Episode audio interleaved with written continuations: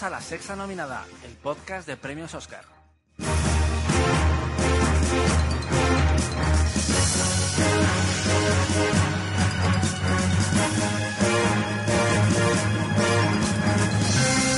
Hola chicos, bienvenidos a un programa más, a La Sexta Nominada. Yo soy Daniel Martínez y como siempre voy a estar con mis compañeros Javier Sartín y Juan Sanguino. Hola Juan.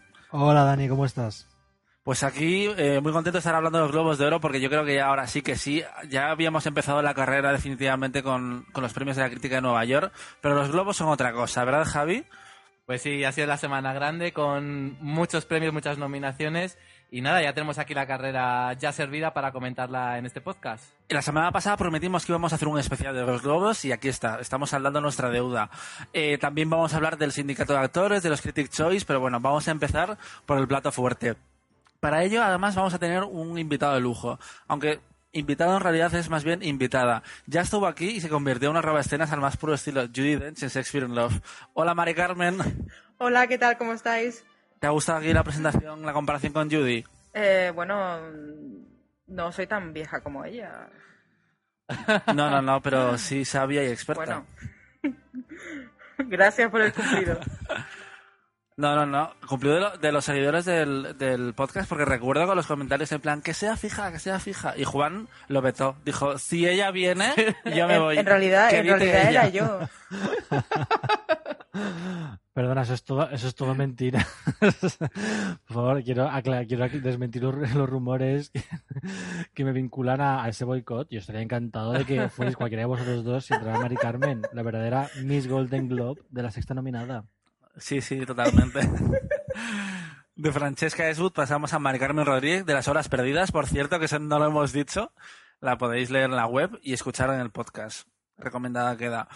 ¿Qué, qué sentí, qué, qué os ha parecido las nominaciones de los Globo de Oro, Mari Carmen?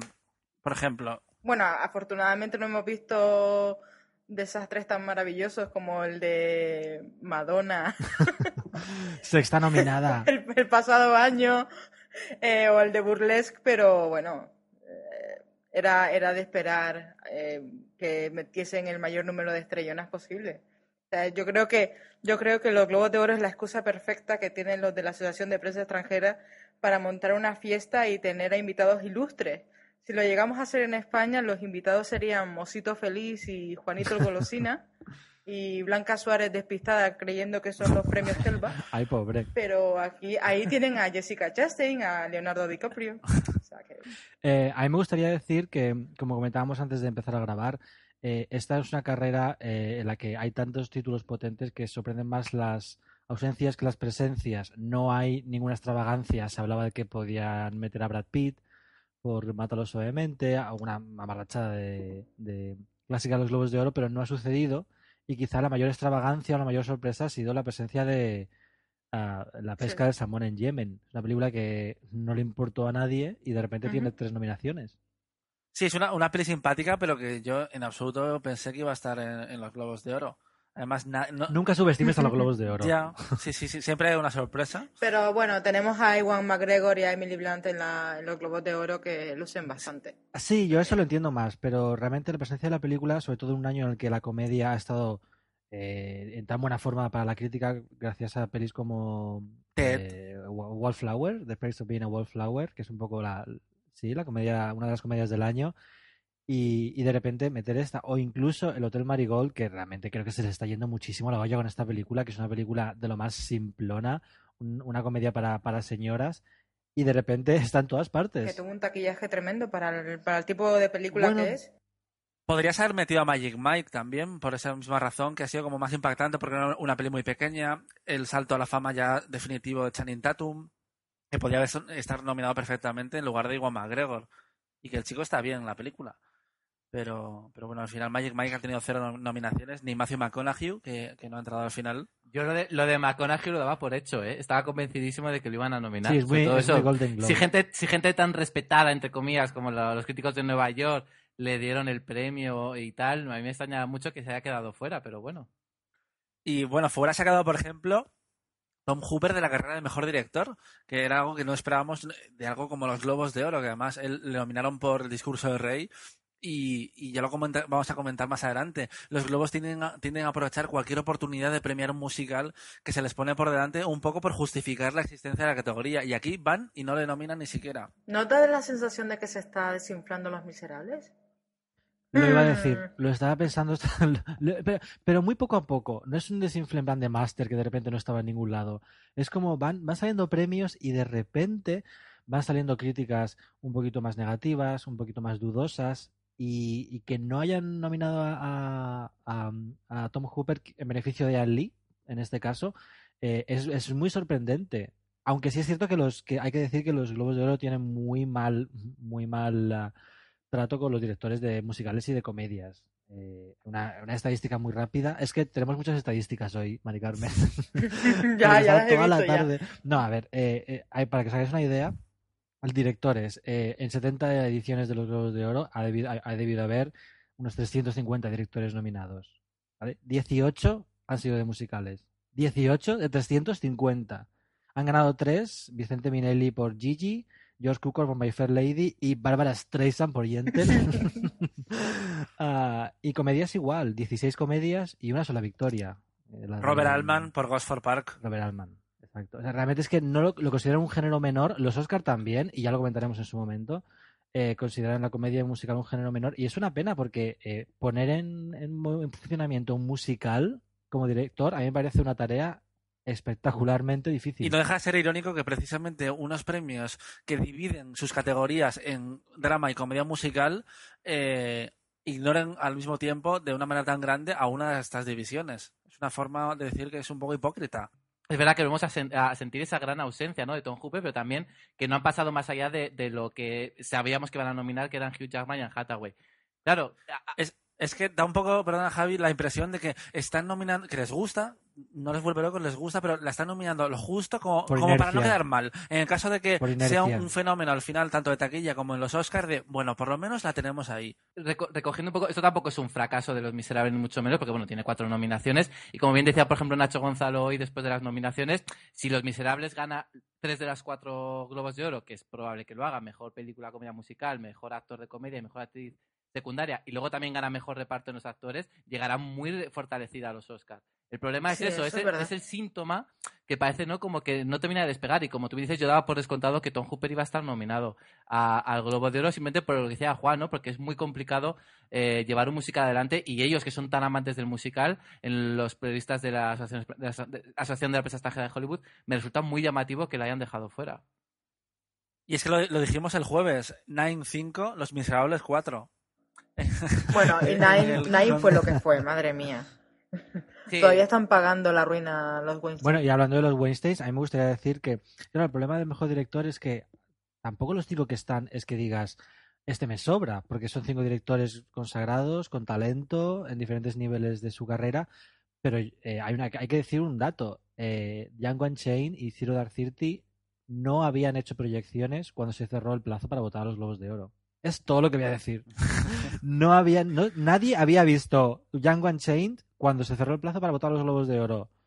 yo, yo creo que sí, que ayer les hicieron un, un paseo. Viaje a Cancún. Ya, claro. Un via- eh, viaje a Cancún, globos de, eh, globos de oro, relojes de oro, caipiriñas y probablemente mulatas. No nos engañemos. Aquí ha habido algo muy raro, porque a mí estas cosas... Aquí ha habido mucho lap dance, ¿eh? Young One Chains que se quedó fuera de, de los SAG, del, del mejor reparto, cuando hace tres años ganó Malditos Bastardos, cuando Tarantino es un director muy respetado y, y probablemente muy querido por los actores porque eh, da grandes papeles a sus actores y, lo- y los dirige. Saca petróleo de los, de los actores, Claro, claro. y que no haya estado en, el- en los SAG, pero de repente aquí sea la segunda más nominada. Y sorprende para bien, por ejemplo, la presencia en película, dirección, música eh, de Life of Pi, que era un poco dubitativa en las últimas semanas, a pesar de su triunfo en Las Vegas, y se ha colado. Eh, que ha ganado. Las Vegas. A ver, tenía que meterlo, ¿vale? Porque conste que hemos hablado de, de que íbamos a hablar eh, en el programa antes de, de empezar, de darle al rec, y me han vetado Las Vegas, así que yo he dicho, voy a meterlo, y aquí está. Luego metemos los críticos de San Luis también. Que Luego leyendo. podemos hablar de Showgirls si queréis y ya hablamos de Las Vegas. Sextas nominadas. Sí, por favor, no. Por nada, podcast especial. Eh, que por cierto, Life of Pi eh, es una película que hay mucha gente a la que no le ha gustado y a mí cuando reescuché el podcast de la semana pasada me di cuenta que los tres estábamos completamente entregadísimos con la peli, nos había encantado a los tres y era una, una crítica un poco unilateral porque realmente nos gustó mucho, pero hay mucha gente que no, le- que no entró demasiado en la película. Mari Carmen, ¿a ti qué te pareció? ¿Crees que se merece estas nominaciones? Es que todavía no ¿No la he visto, visto? no he podido verla porque me ha surgido una serie de problemas y no, no he podido verla. o sea Para que mí- Pues tienes que verla. Para mí esta, esta nominación de, de Anli me parece muy importante porque estamos hablando del top 5, ¿no? Por decirlo alguna de las cinco películas que están ahí, que son las candidatas a ganar el Oscar y que ninguna se está descolgando, luego hablaremos de eso. Y Life of Pi está un poco ahí, que no está en esa, en esa zona alta, en esa zona noble, y está más bien peleando por la candidatura y no ha tenido mucha suerte en Nueva York, no ha tenido mucha suerte en, en Los Ángeles, tampoco en el National Board Review.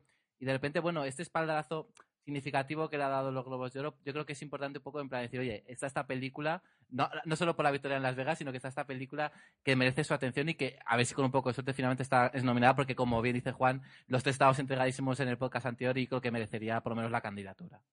Y no sé vosotros, pero yo no las tenía todas conmigo con, con Zero Dark Thirty, con La Noche Más Oscura, y me ha sorprendido que al final la película ha entrado básicamente allá donde podía entrar, que ha sido en guion, dirección, actriz y, y película. ¿Os esperabais, esperabais que iba a estar la película en todas partes?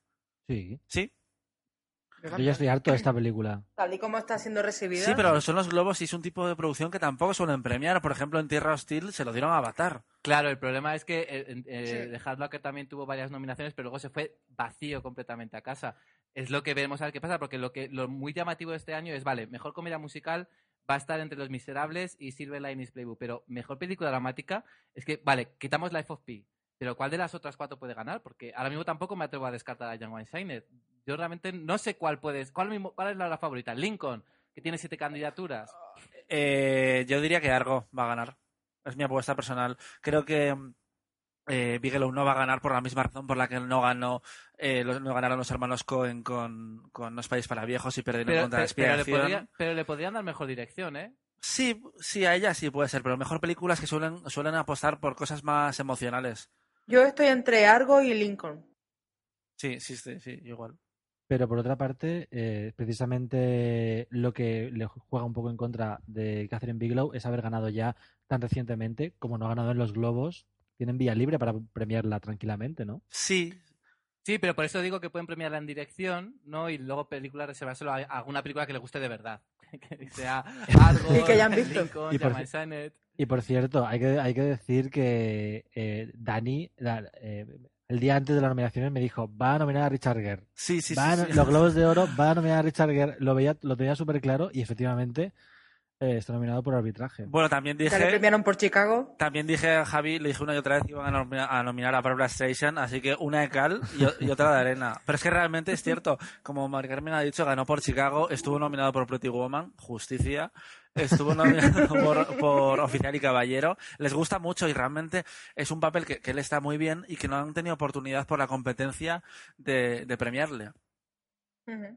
Y se, acaba además ahí. él se ha montado una promoción tremenda, aunque no ha llegado a ninguna parte. Sí, estaba en Hollywood Reporter con los actores. Eh, sí, sí, sí. él lo- sí, realmente se nota que Richard Gere tiene ganas de que le nominen al Oscar un poco por reconocer una buena carrera, lo que ha sido después de todo. Lo que nos ha sucedido este año es la película, la subcategoría, que es una teoría de Daniel, de película que ya está fuera de la carrera, pero los Globos de Oro todavía no se han enterado y la nominan. Que eso pasa todos los años. Siempre hay alguna. Los idus de marzo, eh, Revolutionary Road, sí, siempre hay alguna. Este año The Master se ha quedado un poco a medio camino porque ha entrado en las categorías de reparto, pero se ha quedado fuera de película y dirección. Pero sí, no, no había un ejemplo tan claro. Sí, porque Ana Karenina solo, solamente está en banda sonora, así que... Sí, yo fíjate que tuve un palpito de que iban a nominar a Ana Karenina de repente. Dije yo. es que "Uf, leí tu tweet. Uf, lo vi súper claro, pero pobre, pobre Kira Knightley que no levanta cabeza con Ana Karenina, porque si ella realmente tuviera estatus de estrella, ella debería haber sobrevivido el, fracaso de la película, porque eso pasa muchas veces. Y ahí Sí. tenemos a Nicole Kidman, la verdadera reina de Hollywood, capaz de... Cuya, película no ha recaudado ni un millón de dólares. Pero que ella, además es curioso porque eh, Nicole Kidman contaba que Nicole Kidman también se ha hinchado a hacer promoción eh, ella contaba que Lee Daniels, cuando llevó a Khan de Pepperboy, le mandó un mensaje y le puso, Nicole, nos odian, odian la película. Y Nicole, no pasa nada, a mí me ha pasado muchas veces, una de, mi- una de cada dos películas que hago no le gusta a nadie. Ah, y me pareció fantástica. Es maravillosa. Sí, sí, sí. Es maravillosa. Además, eh, yo me alegro porque ah, volvió un poco a, a su estatus con, con la película de mm, Rabbit Hole. Hole, que está- ella estaba fantástica y que creo que todavía no han estrenado en España, si no me equivoco. No, no, no la han estrenado. Pero la película, ella está sensacional en esa película. Sí, sí. Pero y además el, re- el resto del reparto también. Es una pena que no tuviese ningún tipo de reconocimiento. eh, casi nadie, solo Da- Diane Waste, algún premio pequeñito. Pero la película era y Aaron Eckhart está fantástico Y Sandra Oh. Sí. Bueno, estoy en mi momento de mencionar Anatomía de Grey en todos los podcasts, perdón. o sea, eh, Anatomía de Grey ha, sub- ha sustituido a Mira Sorbino. No, jamás. No se sabe si Mira. Sorbino saldrá como actriz invitada en Anatomía de Grey. Después Ya le gustaría. Ya le gustaría a esa, a, a esa muerta de hambre. Nicole Kidman, que por cierto, los Globos de Oro quieren mucho a Nicole. Fueron los primeros en nominarla por Billy Batgate y los Y primeros ganó. en premiarla por Sí. todo por un sueño cuando solo era la mujer. Tom Cruise ha tenido nueve nominaciones. Y qué premio más merecido el de Todo por un sueño. Sí, es, es que Soy Nicole Kidman. súper eh, fan a, de mí, esa peli. a mí me da la impresión de que Nicole Kidman es una mujer que parece muy estirada, pero realmente con su carrera hace un poco lo, lo que, lo que le da la gana. Eh, ella de repente, se- de repente hace de villana en, eh, en Narnia, eh, de repente hace de en Las Mujeres Perfectas, no sé, eh, eh, toma decisiones aparentemente muy absurdas, pero ahí está, siendo una de las Juan. mayores estrellas. Eh, la de Narnia, es Tilda Swinton. Ay, ¿y dónde salía ella? En la del compás. La de brújula la dorada. brújula dorada. En, La en la película que dorada. hundió New Line. La brújula dorada, digo. Bueno, y Sí, hablando sí. de un Dear New Line, ¿dónde está el Hobbit? Es verdad. ya, Justicia, karma. Bueno, ahora la distribuye Warner. Pero bueno. es verdad, sí, sí, sí. Eh, pues el Hobbit no, no está teniendo casi ninguna presencia más allá de las técnicas, está en los efectos especiales, pero vamos, está más que muerta en la carrera. La que yo pensaba que, iba- que iba a estar un poco en peligro era las sesiones por su, por su fracaso en la, en la taquilla estadounidense. Se han gastado, final- perdón, se han gastado más en la Promoción. la Fox Airlines, no, no, Fox Airlines se gastó más en, en comprar la peli, que es- me parece que les costó como 6 millones de, 6 millones de dólares y todavía no ha hecho, no ha alcanzado esas cifras, o sea que, y promoción y todo eso. O sea que va a ser un Me ha llamado la bastante, bastante desastre. Bueno, pero yo creo que es la típica película pequeñita que aunque te haya costado cara, la, la compensas con otro triunfo de Fox, por ejemplo, con, con el, el exótico del Marigold. Sí, bueno. que, que te, te ha salido muy barata y yo creo que es también un poco lo que tienen que hacer los estudios, compensar, es que si no solo harían superproducciones, eh, yo creo que hacen un poco de todo y, y yo creo que lo hemos hablado alguna vez, no sé si en el podcast o, o fuera de él, em, la nueva tendencia de las majors de crear sub- subestudios para hacer películas de Oscar. Ya las películas eh, realmente las los totem que llaman son superproducciones 150 millones de dólares y las películas que, que arrasan que en los premios son las pequeñitas que hace Focus Features para Universal, que hace Fox Searchlight. Sí, esta también es Sí, sí, una sí. forma de crear un falso cine independiente que siga estando controlado por las majors, que es un poco triste en realidad. ¿Y qué me decís de las ausencias de Kubensane Wallis y Manuel Rivan, actriz, en beneficio ver, de yo- nuestra Naomi Watts y de Russell Wise? Yo estoy súper contenta con Rachel Weisz porque me encantó su trabajo en The Deep Blue. Sea y creo que se merece todos los premios del mundo. No va, no va a llegar a los Oscars porque lo tiene Nunca muy se sabe. difícil y además la campaña promocional, la campaña promocional quiere decir eh, Music Box no tiene el mismo capital para promoverla que eh, Columbia, que bueno, que Columbia, que Sony Pictures Classics, que, que Fox Airlines, que Summit, o sea que lo tiene bastante difícil. Ojalá esté porque ya está maravilloso. a veces es muy, es muy, es muy magnánima en ese sentido, en plan, nominar películas pequeñas. Pero yo, mi teoría es que los Globos de Oro, cuando recibi- recibieron los votantes el DVD de, de Amour o de Bestia Salvaje, dijo, ¿pero esto qué es? ¿Quién es esta gente? ¿Dónde está Sharon Stone? ¿Dónde, ¿Dónde están las estrellas de verdad? ¿Dónde está Johnny Depp, Brad Pitt? Y directamente tiraron el DVD a la basura. Yo estoy convencido de que no se molestaron en verlas. No le quitaron ni el ¿pero, esto plástico. pero quién es esta gente? ¿Viejos? Quita, quita. Negros, sí, sí, sí, probablemente, vamos. No quería decirlo. A ver, pero lo estabas pensando. Lo Nos- estaba nos- nos- pensando.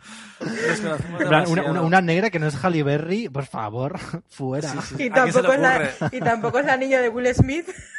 Sí, sí. Sí que es verdad que en los Globos como habéis dicho, tiraron el dedo de la basura. Luego es verdad que los- el, el gremio de actores es tan am- numeroso, tan amplio, que probablemente más de la mitad no vieron a Moore también. Pero es verdad que a lo mejor en los, entre los académicos sí que puede funcionar mejor la, la película de Seguro. Haneke y, y finalmente está nominada. Seguro. A ver, Seguro. no- nominaron a Fernanda Montenegro. que- y a Catalina Santino Moreno. No hay que subestimar nunca, además, eh, el, el poder de, de Haneke como director. Yo mantengo que va a estar nominado. Pensé que ibas a decir el poder de las chachas. el poder de- no, hombre, a ver, no sé si el personaje de Manuel Riva era una chacha antes de, que, antes No, de volverse no. loca, pero vamos. Era- Eh, y la, la que no es una chacha. Lo digo por No, las no. que votan. Ya. Em, es Emily Blunt, que consigue su tercera nominación al Globo de Oro. junto con momias, con el, el regreso de la momia total entre Rachel Weisz y Maggie Smith y Judy Dench. Esto está lleno de momias. Sarcófago. Sí, sí, sí. Hombre, Rachel Weisz, por favor, mi Rachel Weisz. ¿Y qué pasa con DiCaprio? Que por fin ha conseguido la nominación ah, como mejor actor secundario. Yo es que cada vez que pienso en DiCaprio me, me acuerdo de Desesperada de Marta A mí, da- Sánchez. A mí ya me, me está empezando a dar mucha pena, eh, de verdad, lo siento. Yo cuando veo imágenes de él, que está como incómodo en las ceremonias, en plan de, hoy tampoco, vaya, pues nada, me voy, ya, me, ya no molesto, eh, no molesto. Me da mucho apuro. Yo, ojo, porque actor secundario es, yo creo que la categoría más abierta y de muchos años. Y yo no descarto que esté entre los dos finalmente. Yo creo que en el gremio de actores tampoco vieron la película a tiempo, por eso no es, es ausencia total, porque como tú bien dices, Juan, hace un rato, Maldito Bastardo estuvo nominada, estuvo, ganó mejor reparto. Yo creo que si no, si no han nominado nada es porque la mayoría de los académicos no tuvieron tiempo de verla. Perdón, de los votantes del SAG. Pero yo creo que en la academia sí pueden entrar los dos. Javier Bardem, a pesar de su nominación en, el SAG, no creo que tenga muchas Pero, opciones. pero si no es, Bar- no es Bardem, es Belén Esteban. ¿No, no, no os habéis dado cuenta de, de eso? Parece mentira. es que Yo, me, yo, yo hablé de la nariz que me, me provocaba mucho, mucha incomodidad. Pero yo creo que Bardem, yo ya lo comentamos en su momento cuando hablamos de Skyfall, creo que mm, eh, él lo hace muy bien. Creo que el problema es, es el personaje. No creo que el personaje esté, sea lo, todo lo redondo que debería. Pero él sí que está fantástico, como siempre, por otra parte. No, yo, yo creo que es una de las mejores interpretaciones que ha hecho en los últimos años. Aquí, a mí incluso me llegó a gustar más que en Beautiful. A mí en Beautiful no me, no me gustó, o sea, tengo que confesarlo. ¿Que no, que no te gustó él? No me gustó. Quiero decir, eh, yo creo que una, creo que Bardem es genial porque eh, creo que es uno de los pocos actores que a pesar de su tremendísima proyección pública consigue desaparecer detrás del personaje que interpretan. No, a mi, a mi juicio no le sucede eso a Daniel Day-Lewis, que siempre es, está, es un actor que está constantemente exhibiéndose. Pero en Beautiful veo a, a Bardem con veo todo el rato a Bardem, a Bardem con cara de pasarlo muy mal, pero no veo al personaje. Y creo que es una de las pocas veces que me ha sucedido eso con él. No estoy de acuerdo, ¿eh? para mí es de los mejores papeles que ha hecho Javier Bardem y, y es mucho decirlo. Me parece que en Beautiful hace... Bueno, es la película realmente porque el resto es bastante Bueno, flojito. sí, el, Pero el- el- él está el resto del el resto el resto del reparto es tan flojo que yo pensaba que estaba viendo un espectáculo de Lina Morgan. Porque digo, quiero decir, eh, Lina Morgan era la única que tal y el resto era una morralla. No quiero decir que Lina Morgan Mari- sea Mari Carmen, Sara Mari Carmen, Bernard. tus metáforas son una locura. Estás, completamente fuera de control con tus metáforas. Siempre, ¿A cuál más bizarra? Son las drogas. Beautiful es el Los Manzanares de, de Javier Bardem. Sí, sí. Bueno, yo sí quiero decir sobre Leonardo DiCaprio que si finalmente no logra la candidatura, ya habrá que pensar realmente eso de que dice mucha gente dice que a la academia no le gusta el actor. Y Yo realmente pienso que no, que, Cae que él- mal al que él- que- que sí que cae muy bien y tal, pero es que pues no está teniendo suerte. Pero es verdad que a lo mejor en este papel, que yo no he visto, no hemos visto la película aún, pero realmente dicen que es un, un que tiene perfil su, su papel de, de, de Oscar, por lo menos de para la nominación, y que esté ahí luchando por estar entre los cinco mejores, a mí me parece llamativo, desde luego. Yo que DiCaprio, yo que DiCaprio eh, tocaba puerta por puerta. Probablemente lo haga. a, los, a sus compañeros de gremio y empezaría empezaba por eh, visitar el convento donde está Dolores Cannon, la monja académica. Voy a hacer una petición y si premian eh, de aquí en adelante a Tommy Lee Jones, que al trofeo le pongan un peluquín. Pelu- También me acuerdo de ti. También me acuerdo de ti que es una peluca. No hay peluca más amortizada que la de Tommy Lee Jones en Lincoln. Qué bien le está saliendo. Que hay un momento, la única escena que he visto de Tommy Lee Jones que está en YouTube es que, es que se le cae la peluca. Es que yo creo que yo creo que termina termina de rodar y dice Steven tengo la peluca que por los ojos da igual da igual tú sigue No, pero yo he leído, sobre el personaje y es que por lo visto estaba acomplejado con su alopecia. Así que tiene sentido. Está, está metido dentro de, de la evolución de Thaddeus Stevens, que creo que se llama el personaje Sí, que yo- hace Tommy Lee Jones. Y que a lo tonto le podría dar su segundo Oscar de reparto. cosa, El, el 13 del 12 del 2013 lo, me reafirmaré. El gran Gatsby, Leonardo DiCaprio. Ese papel te puede llevar a las estrellas si lo sabes hacer bien. Es un gran papel. Si se estrena.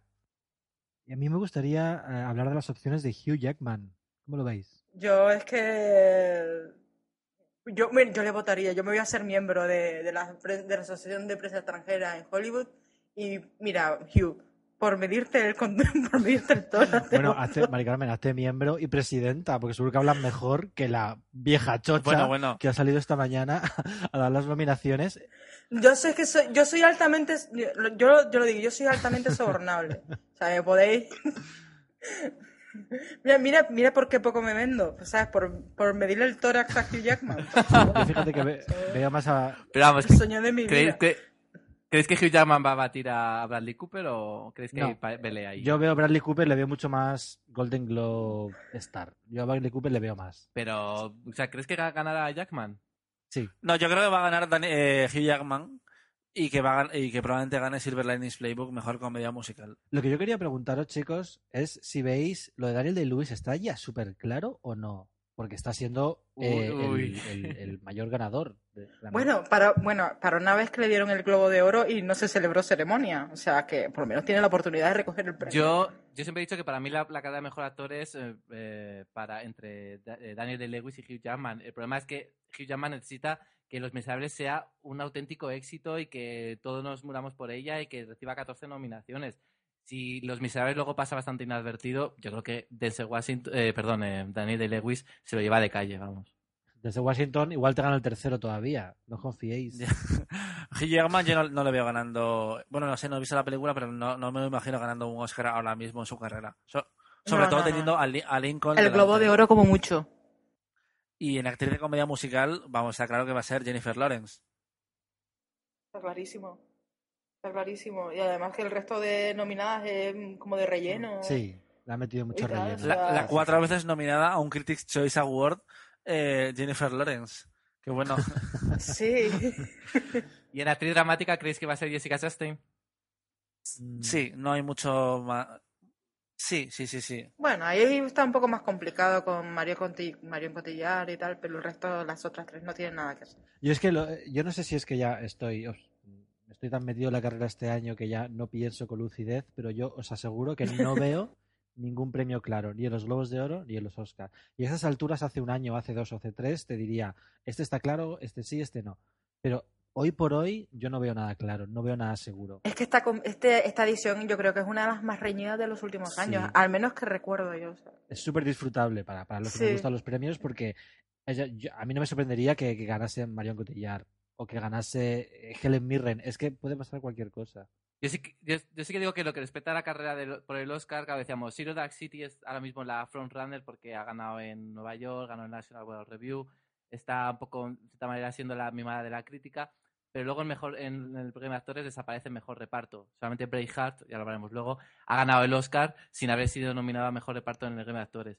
Eh, luego decíamos que Los Miserables, bueno, Los Miserables en los Globos de Oro va y tal, y se queda ya medio gas. Lincoln es la única, ¿no? Que de momento pues ha tenido 13 nominaciones a los Critics' Choice, es la película más nominada de la historia en esos premios, eh, también fue la más nominada en el Gremio de Actores, es la más nominada a los Globos de Oro, pero parece como que nadie cree que puede ganar.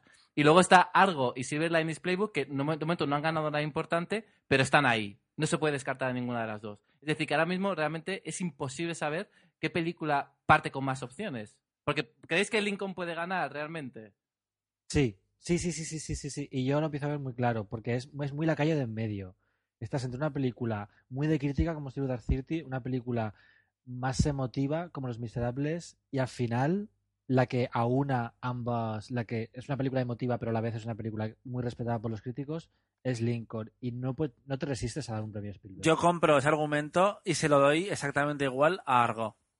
Pero, sí, pero es que algo exactamente. da la impresión de que... Sí, no, no, lo veo. Se ha desinflado un poco. Pero da la impresión de que se ha desinflado. Y de repente yo creo que, de- o, o a lo mejor todo esto no sirve para nada y Silver Playbook te marca un Shakespeare in Love y en las últimas tres semanas te hace un subidón y acaba ganando mejor película. ¿Qué cosas más raras se han visto? Silver Linings Playbook tiene un problema y es que eh, todo el mundo cree que se ha equivocado con su estrategia de estreno, que quizás deberían haberlo hecho de una forma masiva y no retrasarlo a los a los Globo de Oro y demás, que lo han hecho poco a poco y es que está haciendo poco dinero. Creo que lleva 11 millones y ya está en 400 cines y ya lleva varias semanas así. Ya. Necesita pasar ya a masivo para ver si la película puede impactar realmente no solo a nivel crítico, sino también a nivel público. Bueno, pero venimos de unos años donde realmente muchas de las películas ganadoras del Oscar a Mejor Film no han sido grandes taquilleras. eh, de Hard Locker, de Artist mismo el año pasado. Es decir, que realmente tampoco sé exactamente si eso le puede afectar a la película. Pero esto es una comedia romántica, Javi, no es, no es un, un thriller eh, dramático sobre la guerra de Irak o una película muda y en blanco y negro. Es, es un- género mucho más comercial. Jerry Maguire hizo 130 millones de dólares en el 97, que probablemente ahora serían 700 millones de dólares. en 3D. Sí, sí. Eh, no sé, a mí yo creo que le está fallando un poco, pero bueno, ahí está, por ejemplo, en guion, vamos a comentar un poco, están Argo, Django desencadenado, Lincoln, eh, La noche más oscura, de Arserti y Silver Linings Playbook. ¿Quién creéis que va a ganar aquí? Yo creo que es Lincoln versus Argo, ¿no? Realmente. ¿Qué es lo que va a pasar en los Oscars? Va, es de- la estatuilla está entre las dos. Es mejor guion adaptado, se entiende. Sí, sí, sí, sí, sí, sí, no. No, el Silver Linings Playbook también compete. Claro, es que es eso. Yo, estoy pensando que, que es una película donde puedes premiar. No, no le das el Oscar a mejor película, pero le doy el guion. Guión y actriz. Es como muy, muy. No sé si lo hemos dicho ya, muy ideal. Sí. Pero entonces, un momento. Si Silver Linings Playbook gana Mejor Comedia y Los Miserables no gana el Globo de Oro a Mejor Película, Los Miserables está muerta Sí, los y Oscars. yo creo que además ahora como encima las nomina- los, los- los Globos de Oro son un mes y pico antes, yo creo que realmente si Los Miserables no ganan el Globo, el Globo de Oro, se acabó. O sea, no va a haber más. Pero es lo que decíamos, si luego consigue tres Globos de Oro y gana mejor reparto en el SAG, se pone favoritísima para ganar el Oscar. Es que ahora mismo, claro, es- estamos a la expectativa. Hemos pasado ya un poco el primer tramo importante de la temporada de premios y estamos igual o, o peor que hace una semana, porque estamos todavía con mucho más lío. Bueno, Javi, sindicatos, es la palabra, sindicatos. Vamos a esperar un poco porque la red social. Claro, pero, porque- pero, pero el sindicato de actores un poquito que nos podía un poco enseñar la luz, ¿no? Lo único que nos, nos ha dicho que de Master no les ha gustado mucho. Porque luego Zero Dark City no está en mejor reparto, Los Miserables solamente tiene dos. O sea, que realmente tampoco nos han, nos han aclarado un poquito por dónde pueden ir. Sí, sí, sí. sí. Y, ese- y hablamos del gremio más importante dentro de la academia. Luego, en película extranjera, por ejemplo, tenemos Amour, A Royal Affair, Ras and Bone, con Tiki, de Noruega, y Intocable. Bueno, aquí Tenemos dos de, de Weinstein Co., eh, un dos Tres de, francesas, sí, lo cual es, es demencial. dos de Sony Picture Classics y una a Royal Affair que ganó el Laffy Fest y que está gustando mucho. Eh, eh, hace unas semanas, The Wrap hablaba de, de cinco películas que estaban gustando mucho a los miembros de la comisión que están eligiendo las películas en lengua inglesa, que es bastante lioso el proceso de selección. Y era Amour, A Royal Affair, con Tiki, eh, la checa que se llama In the Shadows y Intocable. ¿Y te suena algo de Blancanieves, algo que se haya dicho? Blancanieves nos ha dicho ni Ya. media palabra. a a, a- Tiene muy crudo. todavía nos ha proyectado. No sé si estará entre las seis entre las seis propuestas por los miembros de la por, por los por los voluntarios y o si no estarán en- o a lo mejor en las tres que elige la junta directiva de Me encanta el concepto. la Me junta de encanta el concepto de la gente que se ofrece a ver las. eh, ¿Cuántas películas son este año? Pero hace 70, unos, ¿no? son 71. 71, pero son 71. Entonces, eh, lo que hacen es se dividen entre grupos y a cada grupo, a cada grupo se le asigna una lista de películas. Cuantas más películas veas de tu grupo, más mayores opciones tienes de elegir películas de las otras dos listas. Entonces, eh, me parece que hace unos años, o sea, nosotros tenemos la idea de que son gente muy ociosa, que tiene mucho tiempo libre, pero hace unos años estuvo Meryl Streep. ¿Ah? Bueno, pero seguro que también tenía mucho tiempo libre Meryl Streep. Tampoco, tampoco, tampoco es que esté limpiando casas, ¿eh? Exacto. De 9 a 12 todos los días. Um, ¿Y quién crees que va a ganar aquí? Eh. ¿Amour o Intocable? Yo creo que amor. amor. Irán de Wise. Amor.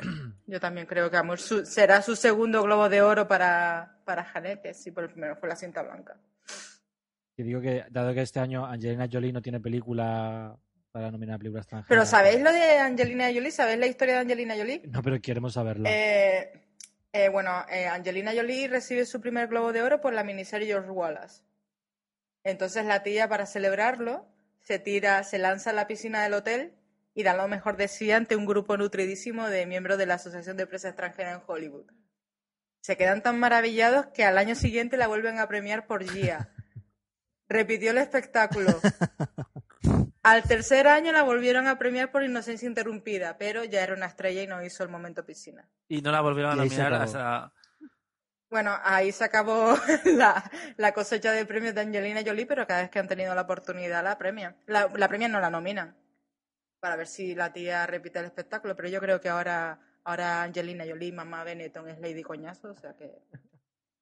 Es que es cierto, eh, parece que nos hemos olvidado de que Angelina se hizo un nombre diciendo que le gustaba a su hermano, que se cortaba. Yo no lo he olvidado. Eh, Esa no es trigo limpio. Estoy harto de las, las que van, se hacen famosas en plan de soy bisexual, me gusta la sangre y los cuchillos. Y luego de repente. Tengo una silla eléctrica en el salón de mi casa. Sí, eh, y de, repente, y de repente deciden que ya no y que ahora van a ponerse a comprar hijos internacionalmente. Mira, por favor. Te hemos calado, Angelina. Si nos escuchas, sabemos que no eres Eres un coñazo, Ah, Angelina. Y, habla- y hablando de coñazos, joder, me viene al pelo. Eh, Paranorman no está nominada a mejor película animada, cuando está No. siendo la más, la más ganadora hasta ahora de los premios de la crítica. Pero tampoco se está llevando los premios de la crítica importantes. Se están llevando los de la morralla, Las Vegas. tal. pero han decidido, han decidido meter, por ejemplo, a Hotel Transilvania, que ha tenido una crítica muy, muy mediocre. Sony, Es que Sony ya- de nuevo. Sony, viaje a Cancún.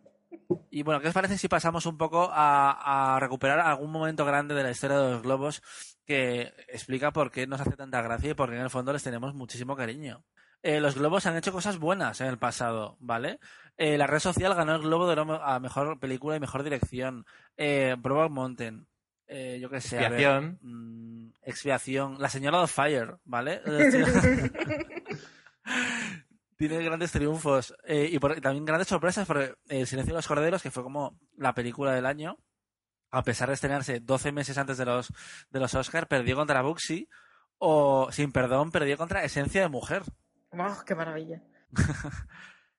¿Y qué más tenemos por aquí? Por ejemplo, Julian Schnabel y Ang Lee ganaron, ganaron como directores por películas extranjeras, que es algo que no hemos visto en los Oscar todavía. Nunca han ganado ningún director que no sea una película anglosajona. Y no sea Sin de embargo, artist. sí sucede en los BAFTA. El Sí, Almodóvar, por ejemplo. Almodóvar. Y bueno, eh, Juan lo ha dicho antes, solo cuatro directores de comedia musical han ganado en algún momento. Eh, Es realmente muy triste porque hay solo ha habido, se, se llama comedia musical, pero solo ha habido 17, 18, 18 películas musicales nominadas al Globo de Oro.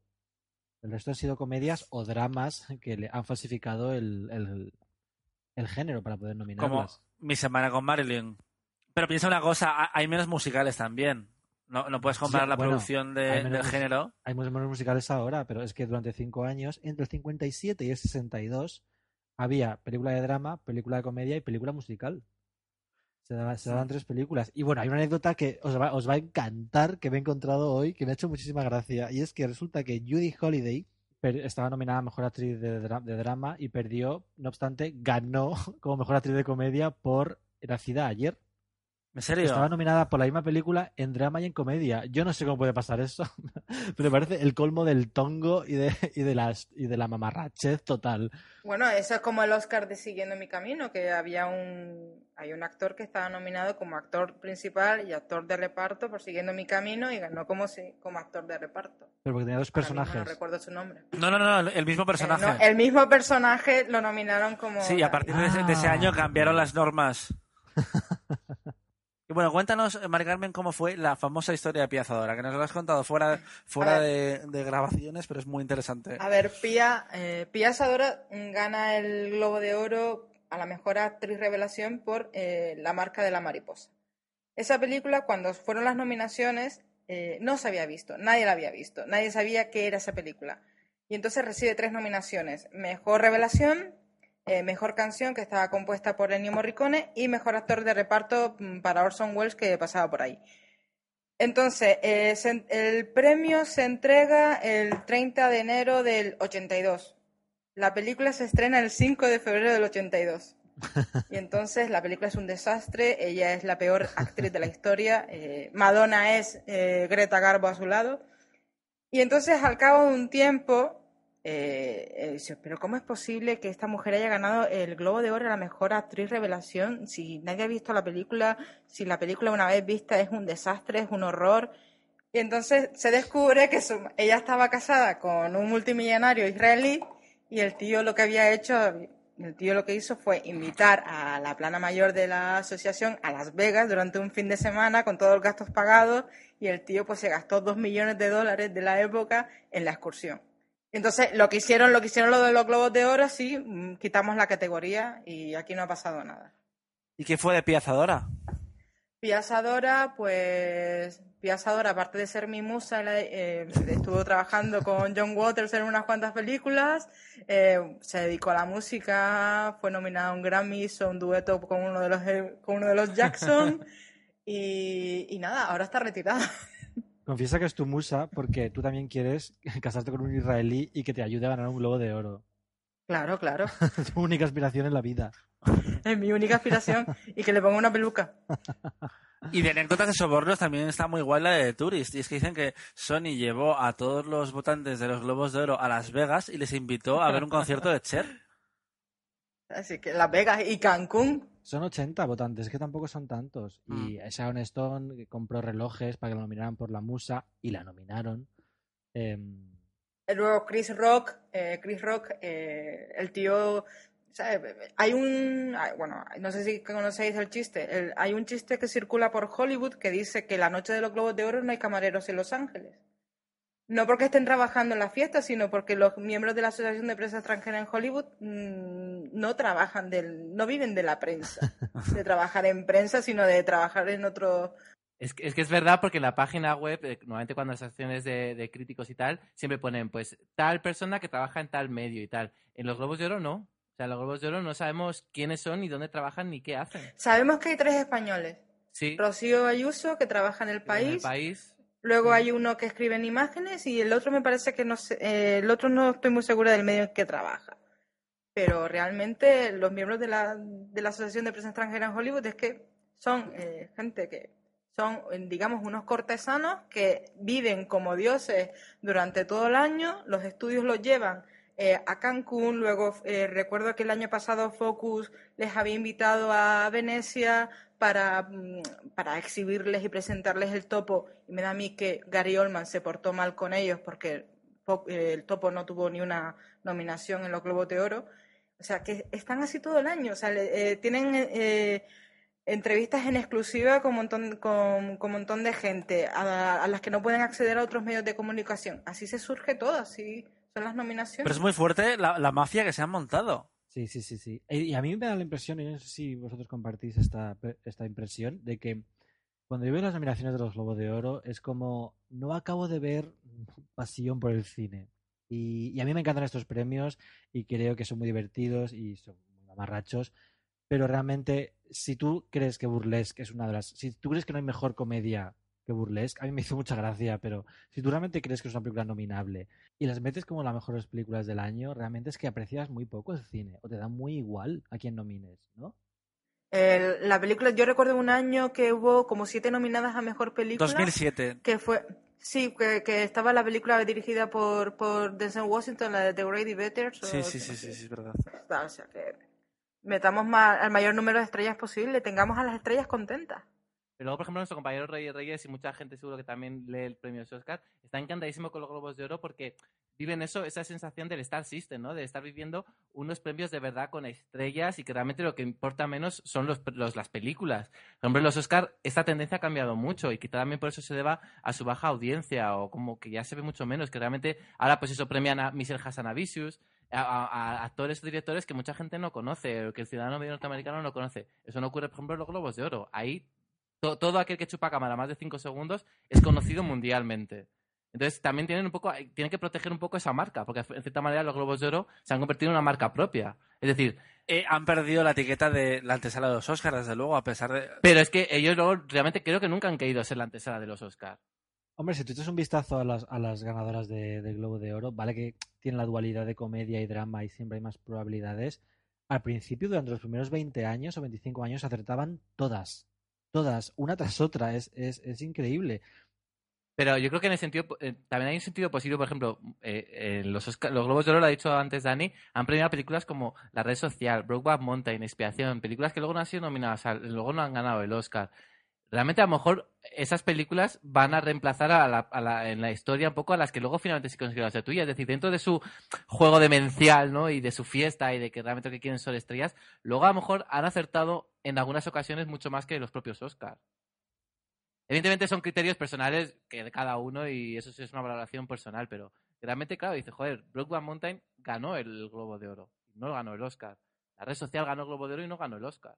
Sí. Pero ganaron el Globo de Oro y ganaron el Globo de Oro porque era la sensación que daba en ese momento. Sí. Claro, es que Crash no Eran estaba, las nomi- rivales Crash a no estaba nominada al Globo de Oro. Eran, eran las rivales a batir.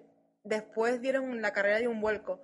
Eh, con la red social dio el, el vuelco lo dio muchísimo antes que con Brokeback Mountain, que fue ¡buah! Hombre, es que el, vuel- el vuelco de Brokeback Mountain fue el, el mismo El sobre. 24 de febrero. La, apertu- la apertura del sobre. Dios. Igual, Sí, igual sí. que Million Dollar Baby, eh, ganó el aviador porque era la favorita hasta tres semanas antes de la ceremonia.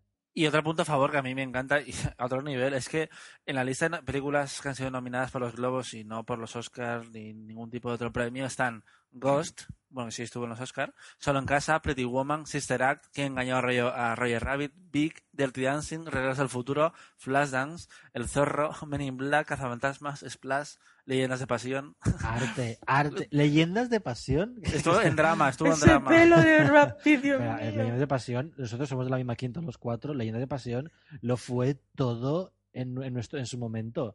O sea, está- Sí, sí, todo el sí, mundo hablaba sí, de esa sí, sí, película, sí, estaba sí. En, en- en fotogramas, unos reportajes que parecía que era, vamos, el señor de los En los gritos, los, los gritos que dábamos en el cine cada vez que aparecía Wonder Brat sin camisa, por favor. Mira, yo al cine, al cine no fui a verla, ¿ves? Yo, yo era más de ir a ver Mujercitas aquel año.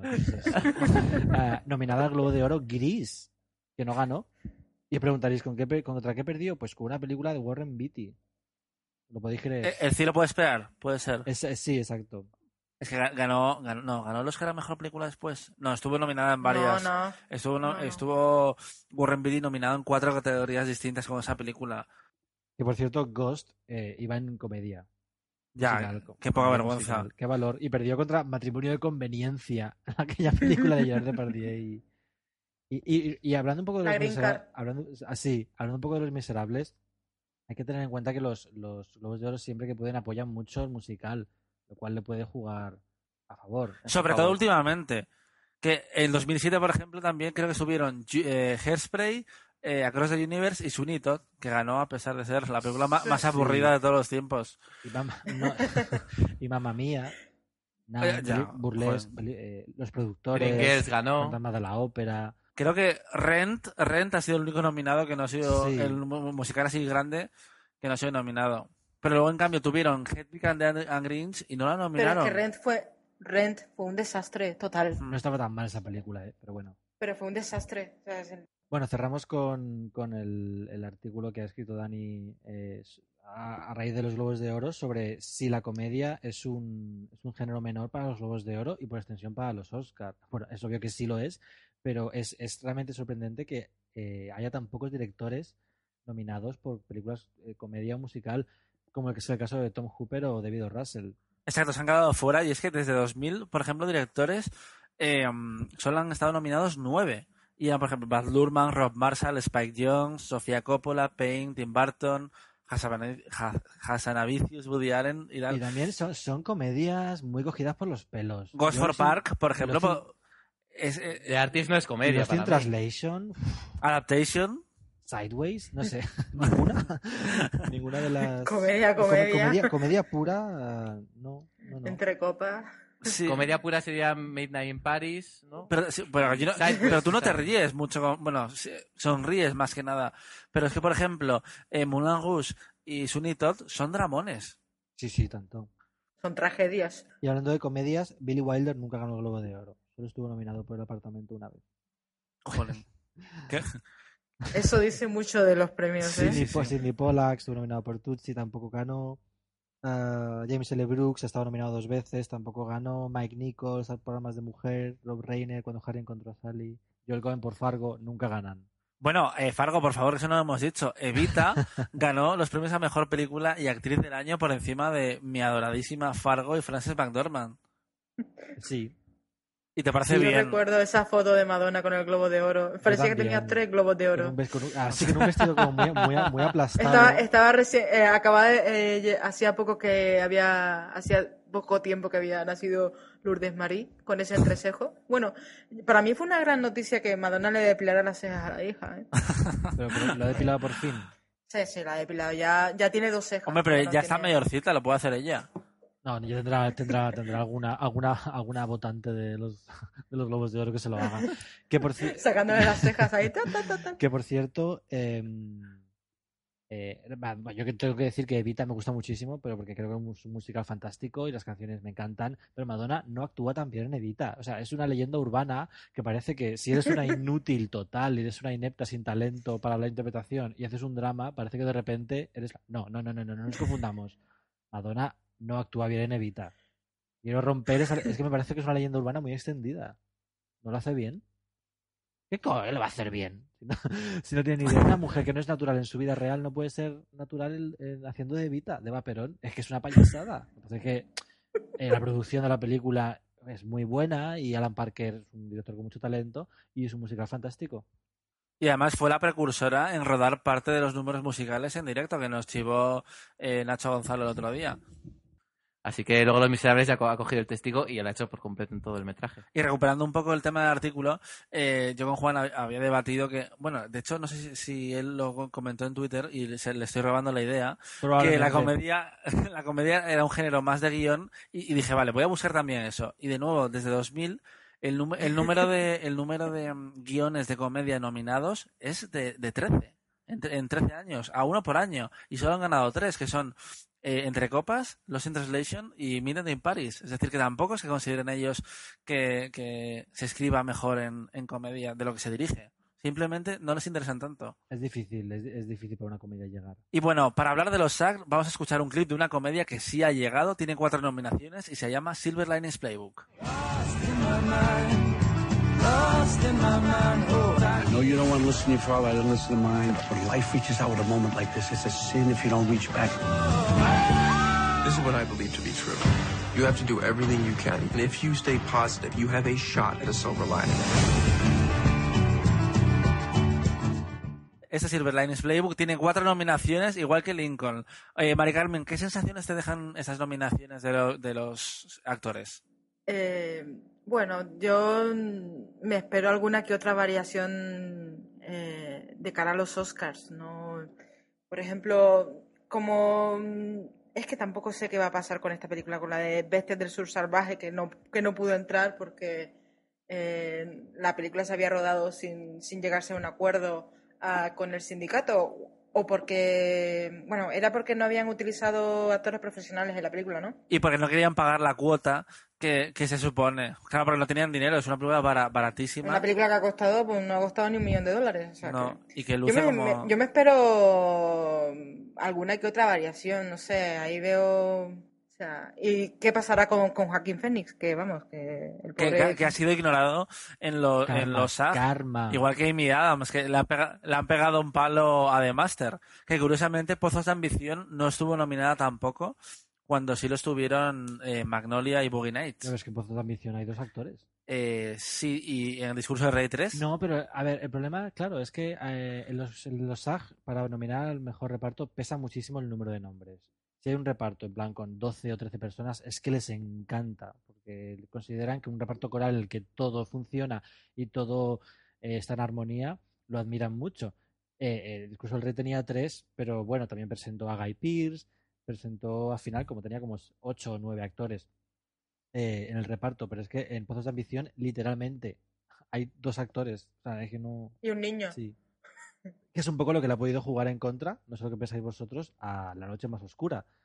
En, en- IMDB, un dato, en IMDB hay siete personajes. Y el resto son, detrás pone in monitor.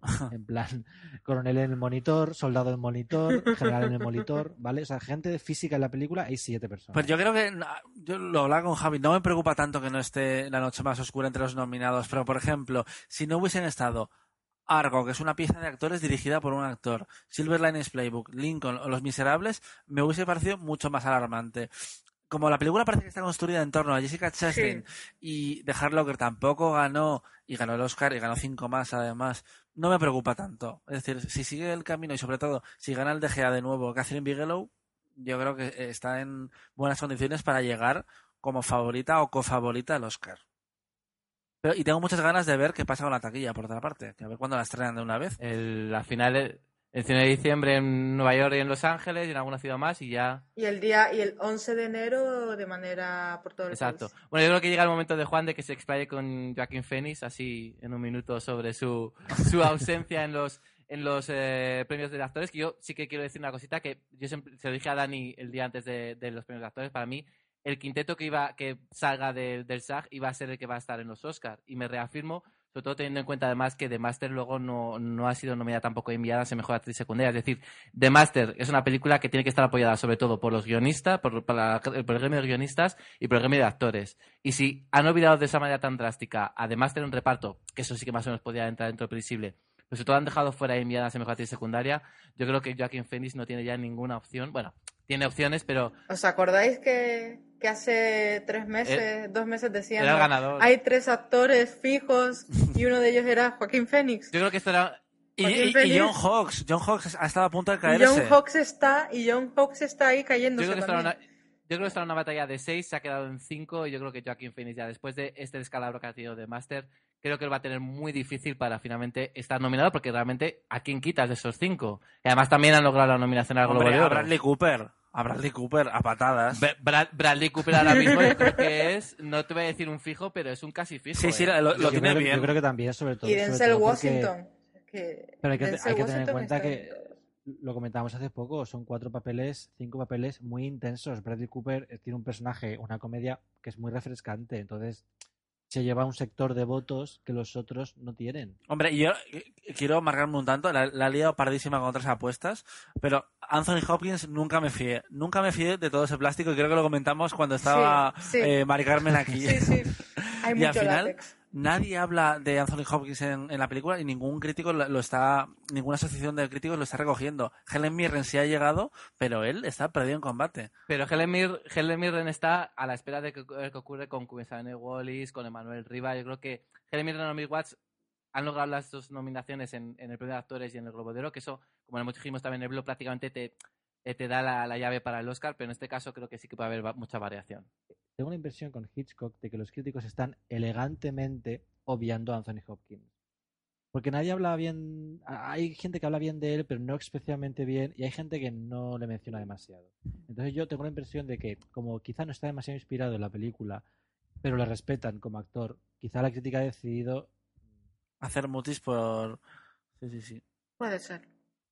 Y a mí, me gustaría recordar también que los SAG son uno de los premios más importantes en la carrera de los Oscars, porque los votantes son eh, un comité especial del gremio de actores, unos 80-100 personas que elijan a los nominados, y luego votan los 120.000 miembros del sindicato de actores, eh, votan para elegir a los ganadores.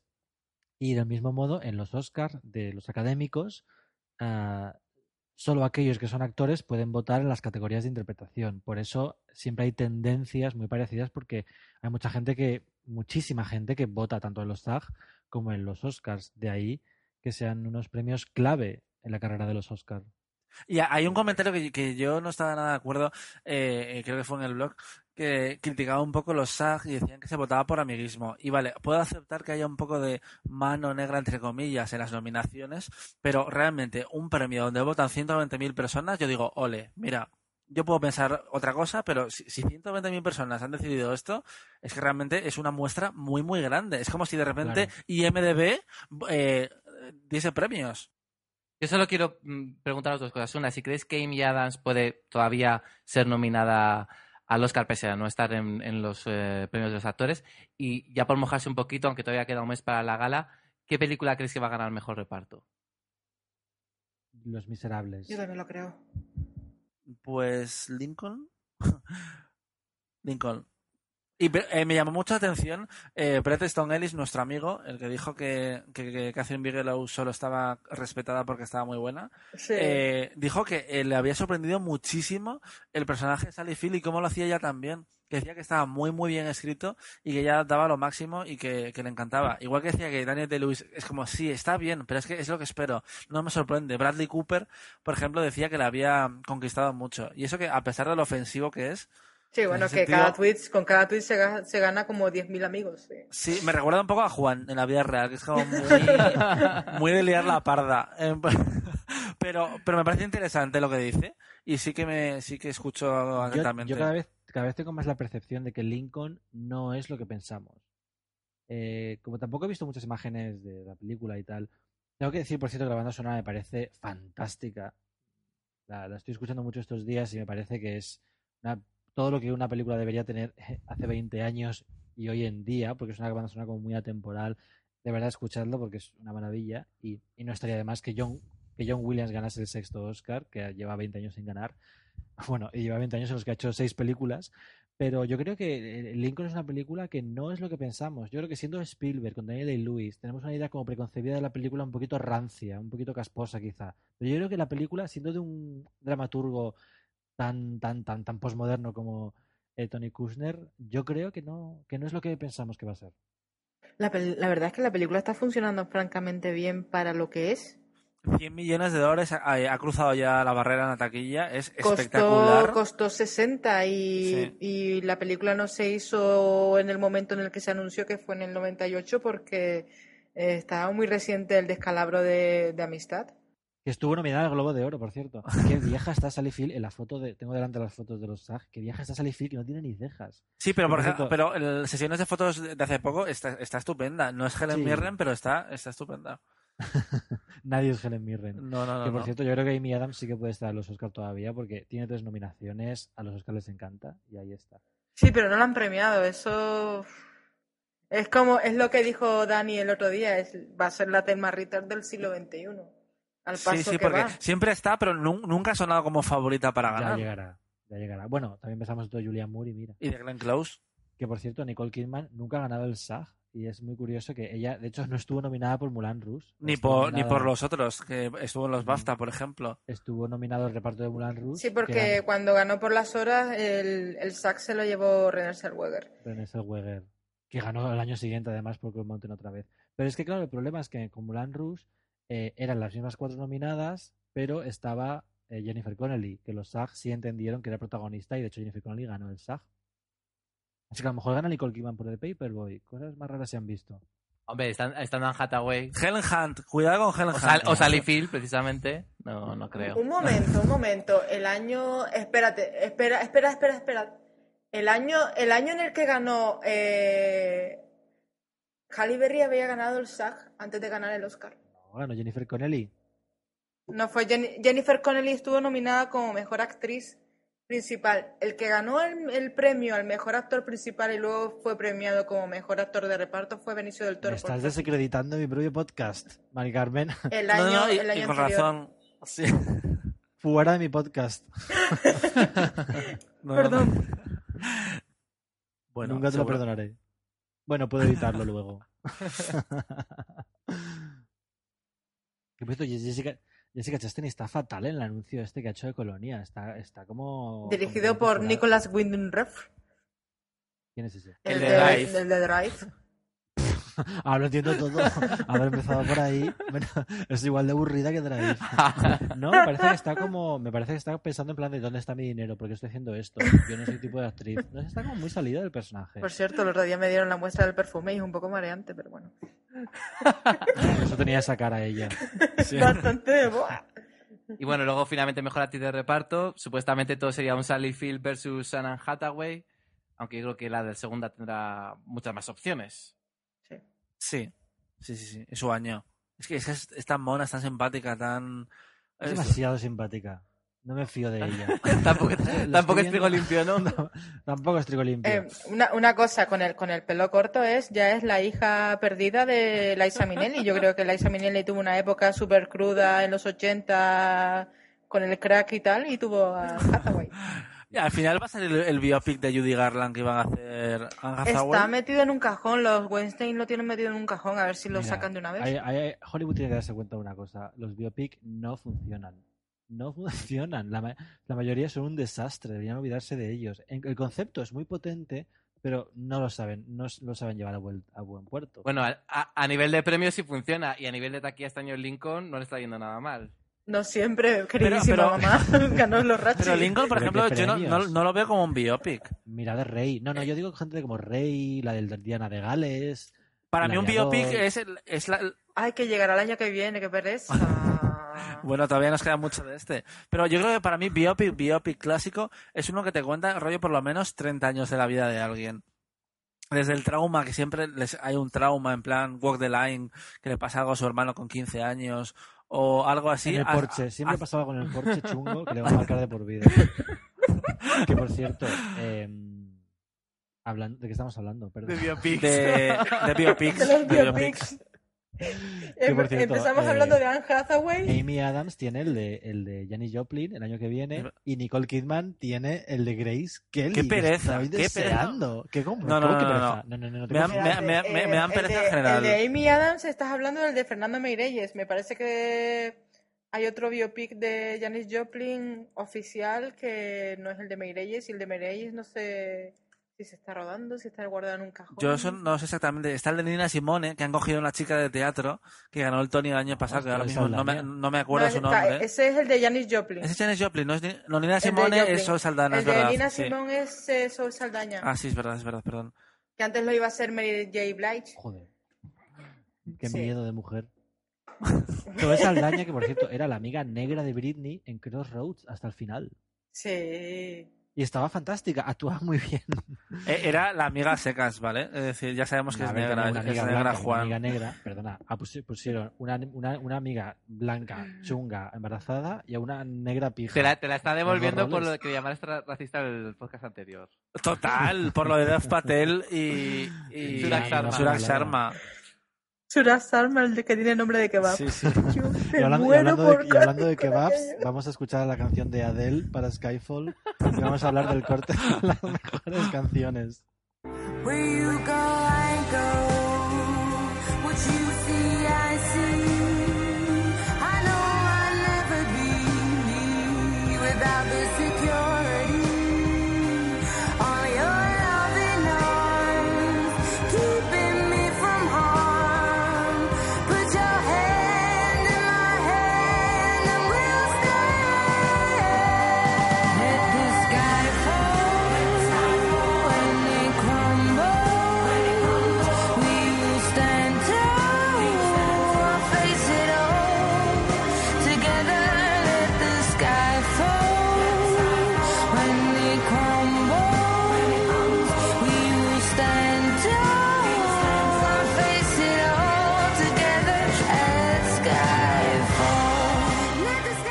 Pues sí, este es Skyfall. Finalmente sí ha pasado el corte de la academia y es una de las 75 canciones que luchan por el Oscar a Mejor Canción Original. Entre ellas va a luchar contra vocalistas legendarias como Katy Perry y Cristina Aguilera y grupos más indies como Karen O, eh, Florence and the Machine, Keith Urban, el marido de Nicole Kidman, Hugh Jackman y Le Miserable y Ennio Morricone que podría ganar su primer Oscar oficial de la academia con la canción que ha hecho para De Django momento no hemos escuchado, estamos esperando a ver cómo suena.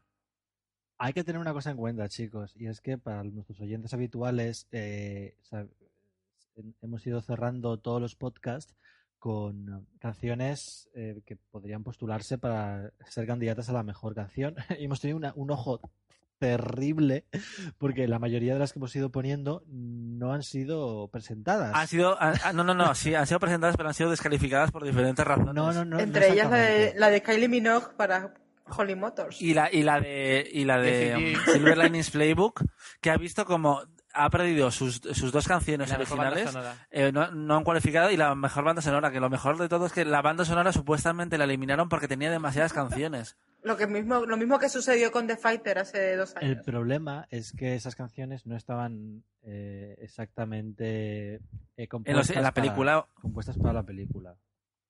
¿Y qué, qué creéis que ha pasado con, con las notas famosas de, de Moonraker, si no me equivoco?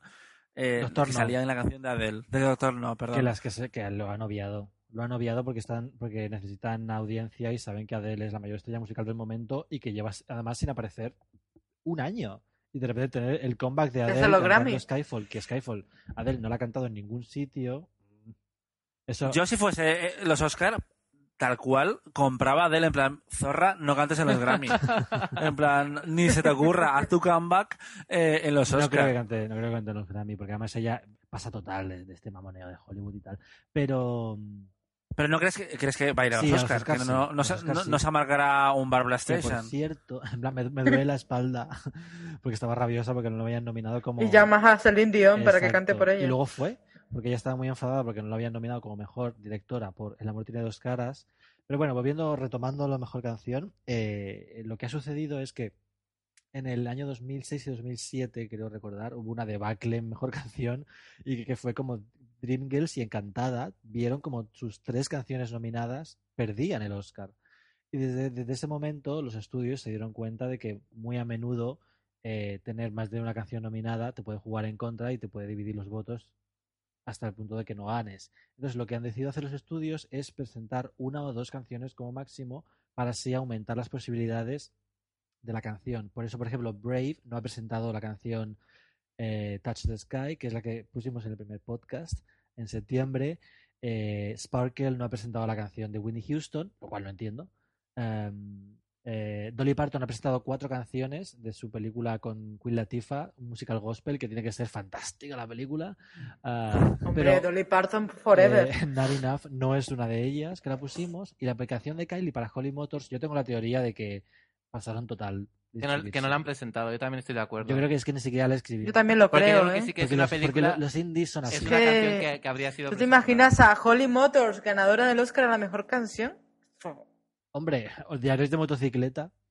Eh, la que sí que está es la de la Life of Pi, que por cierto, hay que- es una cosa muy curiosa que Anne Lee puede que según Dani no quiera ganar premios, pero bien que mete una cancioncita en todas las, can- en todas las películas para ver si le cuela alguna nominación más, porque Tigre y Dragón, eh, Brokeback Mountain, todas tenían canción original. Sí, pero Brokeback Mountain no fue nominada. Muy al ganó el Globo Globo de- de Oro, Globo de Oro a no mejor fue canción, nominada, sí. ¿no? La descalificaron que ese año. ¿Por qué? Por lo mismo, es que es la, esa, esa regla de que la canción no haya estado eh, compuesta. No, no, no, no, la canción salía. Eh, Brokeback Mountain estaba llena de canciones. De hecho, Gustavo Santalaya tenía como siete cortes. Sí, no, eh, sí, no sé, sí, no sé realmente por qué. dos minutos. Salía, me parece que no, no tenía protagonismo en la, en la historia, sino que salía de refilón. Dejadme hablar. Era por eso, me Salía cuando él, cuando Heath Ledger le dice a, a, a Gyllenhaal que no quiere volver a verle nunca. Por me, emociona más que de recordar la escena. Y Jake Gyllenhaal se va llorando en la camioneta y le ve por el retrovisor. Ahí escucha. Y la, y, la, y la está escuchando en la radio. escucha I Love Will, Then Will Never Grow Old de Emilu Harris. El problema fue que la canción no estaba compuesta especialmente para la película. Y es que los Oscars son Ah, muy estrictos, muy estrictos con el tema de canciones que tienen que estar compuestas expresamente. Y si descubren Como Can What May. What May, que estaba compuesta originalmente para Romeo y Julieta y la reutilizaron cinco años después, aunque la primera publicación de la canción, o sea, la canción puede estar publicada en otro disco antes que la banda sonora de la película, eso no es un problema. El problema viene cuando la canción ha estado compuesta para otros intereses, que no sea la película. Y como eso siempre queda registrado, porque cuando tú registras una canción eh, en, el, en el BMI americano, te registra para qué, la, para qué la haces y tal y cual, y luego se ve como la discográfica, como la productora compra la canción, ahí se ha visto que la canción estaba compuesta para la película. Se supone que la película tiene que inspirar a la canción. Por, Ay, Hombre, yo creo que Adele podía cantar las cinco, las cinco por nominadas. favor. En plan, para cantar la gala. un Sí, da igual, y aunque sean estilos totalmente diferentes. Claro. Si tiene talento, que lo demuestre. Para salvar la papeleta. Y bueno, creo que va siendo el momento de cerrar. En los próximos días vamos a tener los premios eh, Satellite, Chicago, Indiana, Kansas, Londres. Los, Los de- influyentes premios Satellite. Sí, sí, Que sí, sí. Toronto, Que no tienen ni Florida. ceremonia. Así que no, no- no tienen ningún tipo de ceremonia. Nada, Sí, sí que eh. tienen ceremonia. ¿Tienen ¿eh? ceremonia? Pero Pero va van alguien. cuatro. Van Mm, cuatro, Van ¿eh? cuatro actores y luego los ponen en la página web como diciendo, fijaros a quién hemos cogido. Pero realmente son los Pero- cuatro que de repente les han, les han dicho, "Ve- venid aquí que os vamos a dar un coche. que pasaban, que pasaban por ahí, ¿no? O sea, estos son los, los rebotados que salieron de la Asociación de Prensa Extranjera en Hollywood y montaron sus premios. Y que no sé a qué esperamos para hacer la Asociación de Críticos de Madrid nosotros, porque vamos, este circo ya de Arkansas, Minnesota, pero ¿esto qué es? Sí, y después camino al Oscar, los premios de la crítica de Madrid. No, pero Porque yo, yo soy un Locoya, ¿quién, defensor- lo- yo- quién le va a hacer caso a Locoya? Yo soy un defensor de, de- de- de los premios de Kansas, de tal, porque aunque realmente no tienen un valor específico de cara a la carrera por el Oscar, sí realmente un poco sirven un poco para, primero para entretenernos, que es lo más importante de todo, y, se- y, y segundo porque, ah, porque sí que realmente aún así, eh, sí que pueden dibujar un poquito esa situación, ¿no? De la carrera y de ver si un autor se descuelga un poquito, si de repente no aparecen algunos premios, en algunas candidaturas, sí que puede haber un poco de debilidad. Realmente no son trascendentales, pero sí que un poco ayudan un poco a reforzar un poco la, la carrera, ¿no? En sí de, de la estatu por la estatuilla dorada. Sí, además llega un momento que estamos esperando entre los globos y, y los premios de los sindicatos y no pasa nada. Y nos si nos hace falta algún, alguna noticia por ahí. En los medios norteamericanos sí, sí que hablan de Las Vegas y hablan de Kansas y hablan de San Luis y hablan de los premios de las mujeres y hablan de los premios de la comunidad negra. O sea que aquí es que votan todo el mundo y, y a todos les dan importancia. Evidentemente a un nivel mucho mayor, Los Ángeles, Nueva York, los Globos de Oro, pero sí también tienen su, Sí, su pero pequeño en Variety, de- en de. Variety eh, No, una última hora es el premio en Los Ángeles, Nueva York y, y los Sí, sí, National sí. Porn Review y Boston. Y Me el resto, a- el resto refiero- es una- simplemente una, una anécdota. Mira, aquí han premiado esto. Tal. El resto van, el resto van minúsculas. Un parrafito y despachando. Y bueno, yo creo antes, antes de despedirnos a Mari Carmen, yo me gustaría preguntarle una cosa, y es que hace poco tuve un intercambio eh, de, de tweets en, en la red, y me dio la impresión, y bueno, se nota un poco por cómo habla de los premios, que en el fondo eh, es muy cínica. No cree en los Oscar. ¿Es así?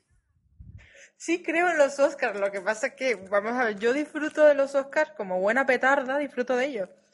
Pero es ante todo un negocio.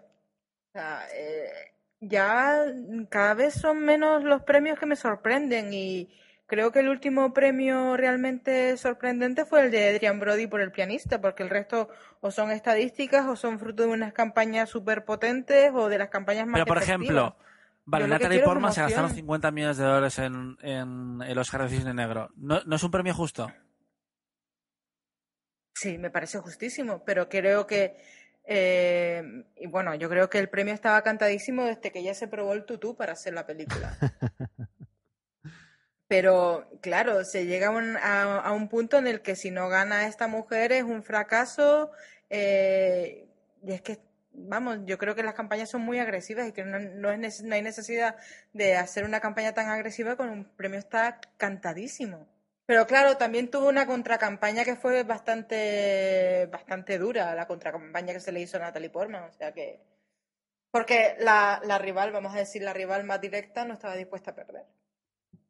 Annette Bening. Claro, el tema es que si el net hace campaña, Natalie Portman tiene que hacerla, porque no se puede quedar un poco en segundo plano. Tienen que estar hablando o de las dos o, o- o de ti más. No puedes dejar que, que el momentum pase a otra persona.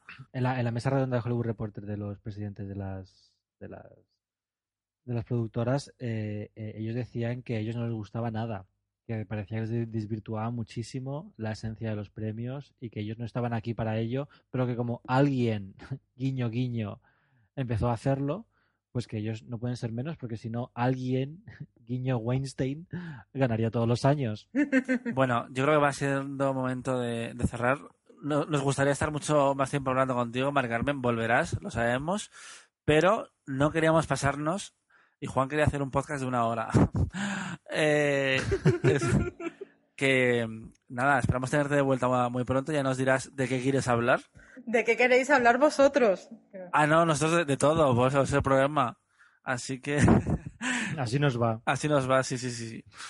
Pues nada, Mar Carmen, un placer, como siempre. El placer es mío, la verdad es que me lo paso genial con vosotros. Juan. Guapa, reina, leyenda, leyenda de los podcasts. Lo mismo. Jessica Chastain, sí, sí, sí, sí. Por lo pelirroja vale, pero por lo demás no. Pues nada, lo dicho. Muchas gracias, Mari Carmen. Vamos a seguir y ya vamos a, a decir la canción con la que nos vamos hoy. La canción con la que nos despedimos en este programa es una de las nominadas al Globo de Oro. eh, se llama For You y pertenece a la banda sonora de la película Act of Valor, que es una, eh, una película de acción que ha costado 12 millones de dólares. No, sale nadie conocido, no está dirigida por nadie con gran trayectoria.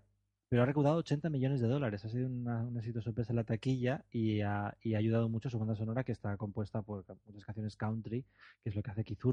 Y dado que su mujer está nominada al SAG y al Globo de Oro, le damos la enhorabuena a Nicole Kidman desde la sexta nominada, por si acaso nos escucha, y nos despedimos con You, que puede que esté nominada al Oscar, porque efectivamente ha pasado eh, el corte de las 75 preseleccionadas. Hasta la semana que viene y un placer, como siempre. Hasta la próxima semana. Adiós. Hasta la próxima.